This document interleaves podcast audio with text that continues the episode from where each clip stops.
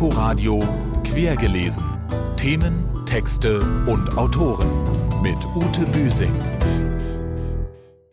Mit Ute Büsing. Heute stellen wir Ihnen in unserem Literaturmagazin wieder aktuelle Neuerscheinungen vor. Alles ist möglich von der großen amerikanischen Erzählerin Elizabeth Stroud, Süßer Ernst, von der nicht minder großen Schottin A.L. Kennedy und Die Welt, die meine war, des norwegischen Musikers und Schriftstellers Kjetil Björnstad. Herzlich willkommen zu Quergelesen. Beginnen wir mit einigen literarischen Neuigkeiten der vergangenen Woche in Gestalt von Preisverleihungen. Der Bayerische Buchpreis geht für ihren vierten Roman Töchter an Luzi Fricke. Die in Berlin lebende Autorin setzte sich unter anderem gegen die deutsche Buchpreisträgerin Inga Maria Malke und Archipel durch. Töchter ist ein humorsprühender Roadtrip um zwei vom Loserleben gebeutelte Busenfreundinnen, die eigentlich den schwerkranken Vater der einen auf seiner letzten Reise in die Schweiz begleiten wollen. Dann aber treibt es das Trio auf Ahnen und Glückssuche nach Italien Italien und Griechenland. Erschienen ist Töchter bei Rowold. Und der höchste französische Literaturpreis, der auch international stark beachtete Prix Goncourt, geht in diesem Jahr überraschend an den 1978 geborenen Nicolas Mathieu für seinen zweiten Roman. Dazu Sabine Wachs aus Paris. Nicolas Mathieu mit seinem Roman Leurs enfants après eux galt im Vorfeld nicht als absoluter Favorit. Im strukturschwachen Osten Frankreichs träumt eine Gruppe Teenager davon, auszubrechen und nicht in die Fußstapfen ihrer Eltern zu treten. Deren Leben ist nämlich geprägt von Arbeitslosigkeit, hohem Alkoholkonsum und Hass auf Ausländer. Mathieu, der selbst in einem kleinen Dorf in Lothringen aufgewachsen ist, erzählt die Geschichte einer ganzen Region, die heute so aktuell ist wie damals. An der Schwelle zum Erwachsenwerden sehen seine Protagonisten kaum eine Perspektive für ihre Zukunft. Mit symbolischen 10 Euro ist der Prix Goncourt dotiert. Allerdings darf sich Mathieu auf fantastische Absatzzahlen freuen. Bis zu 400.000 Mal verkaufen sich in Frankreich im Schnitt Romane, die mit dem begehrten Prix Goncourt ausgezeichnet sind.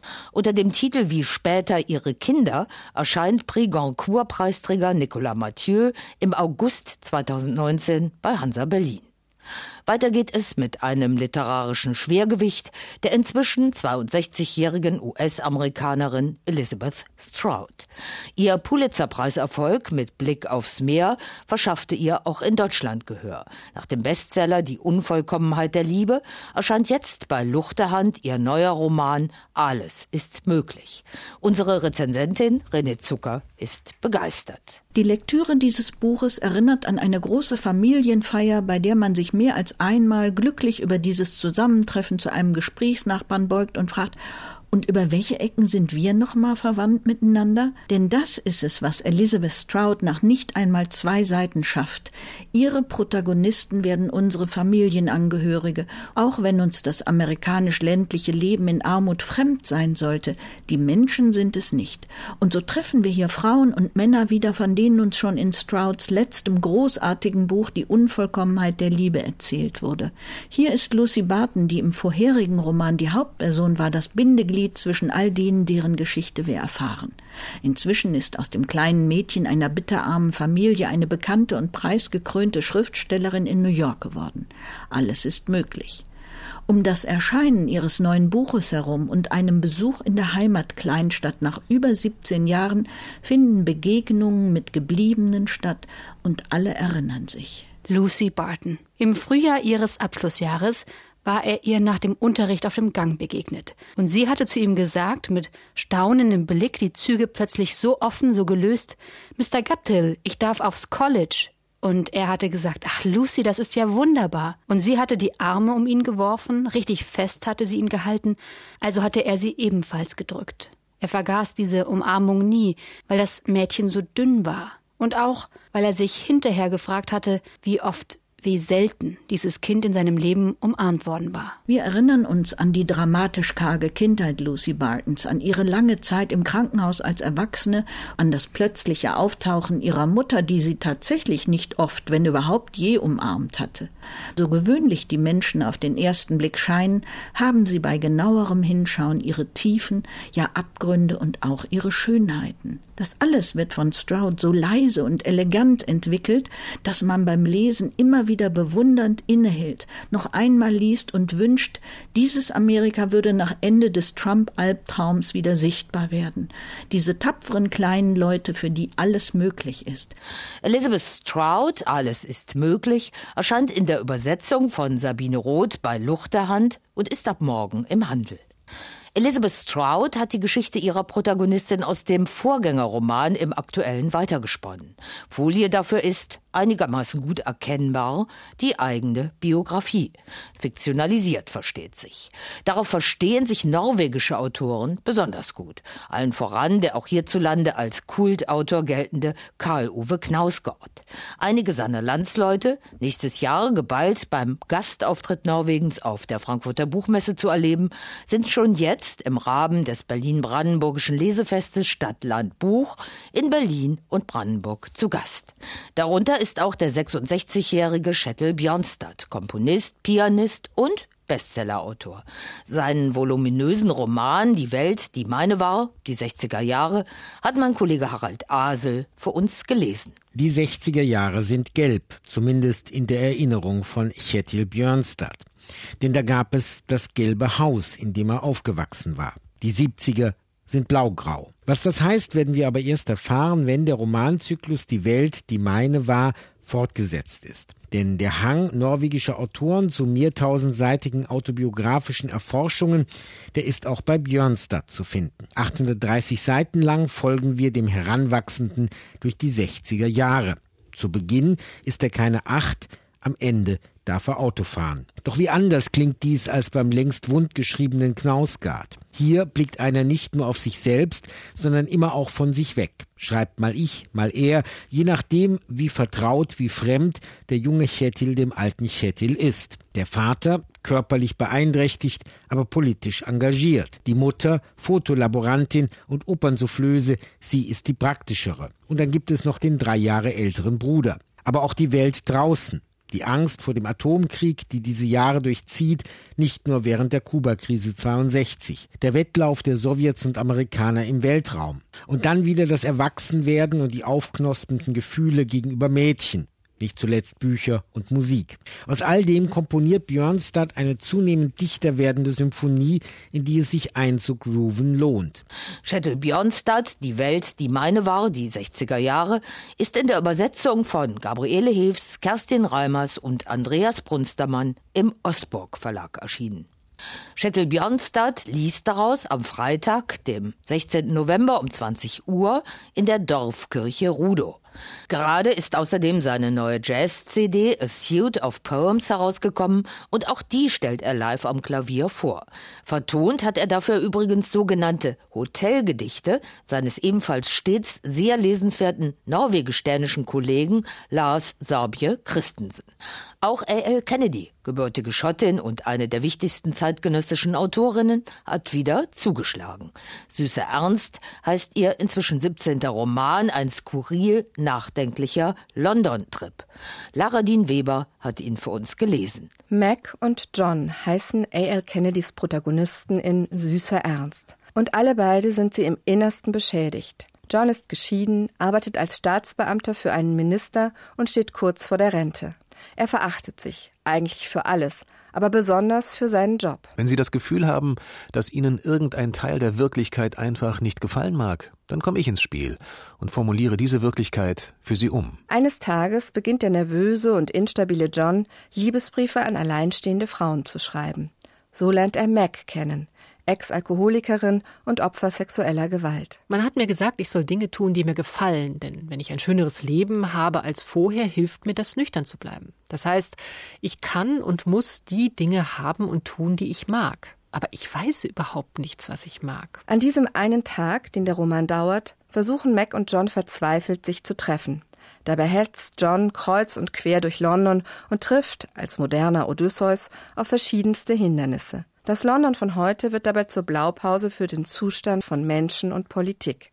Das schicke Westminster mit seinen Obdachlosen, die Junction, das Armenhaus im Süden Londons, wo John freiwillig wohnt, oder das ebenfalls prekäre Bishopsgate. Auch Mac wandelt auf ihrer Suche nach John durch ganz London.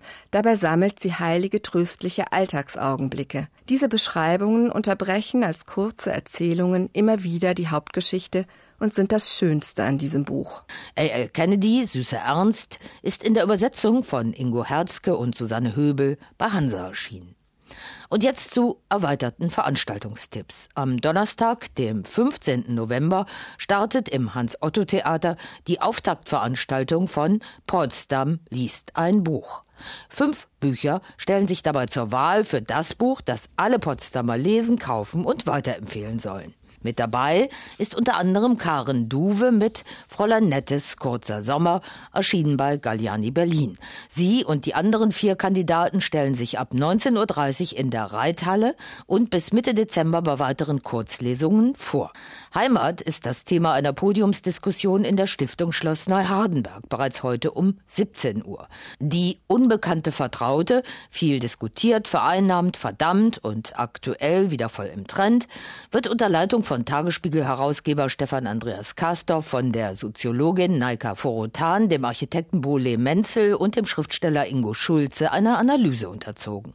Mit dem 55-jährigen in Berlin lebenden gebürtigen Dresdner Ingo Schulze habe ich über seinen Heimatbegriff gesprochen. Ich glaube, man sollte sich sein selbstverständliches Verhältnis zu dem eigenen Herkommen jetzt nicht hysterisieren lassen. Also Heimat heißt ja jetzt nicht immer, dass man das alles toll findet. Ich finde es eher eben ein Problem für Menschen, die ihre Heimat verlassen mussten oder woanders leben. Ich kenne das ja sagen von Schriftstellerkollegen, die im Exil sind. Also bewundere, wie man das macht, weil man ist von vielen Dingen abgeschnitten, oftmals von seiner eigenen Sprache, vom Essen, von den Gerüchen, die einen umgeben haben. Das ist ein Verlust von so vielen Dingen sagt Ingo Schulze auf dem Podium der heutigen Heimatdiskussion auf Schloss Hardenberg um 17 Uhr.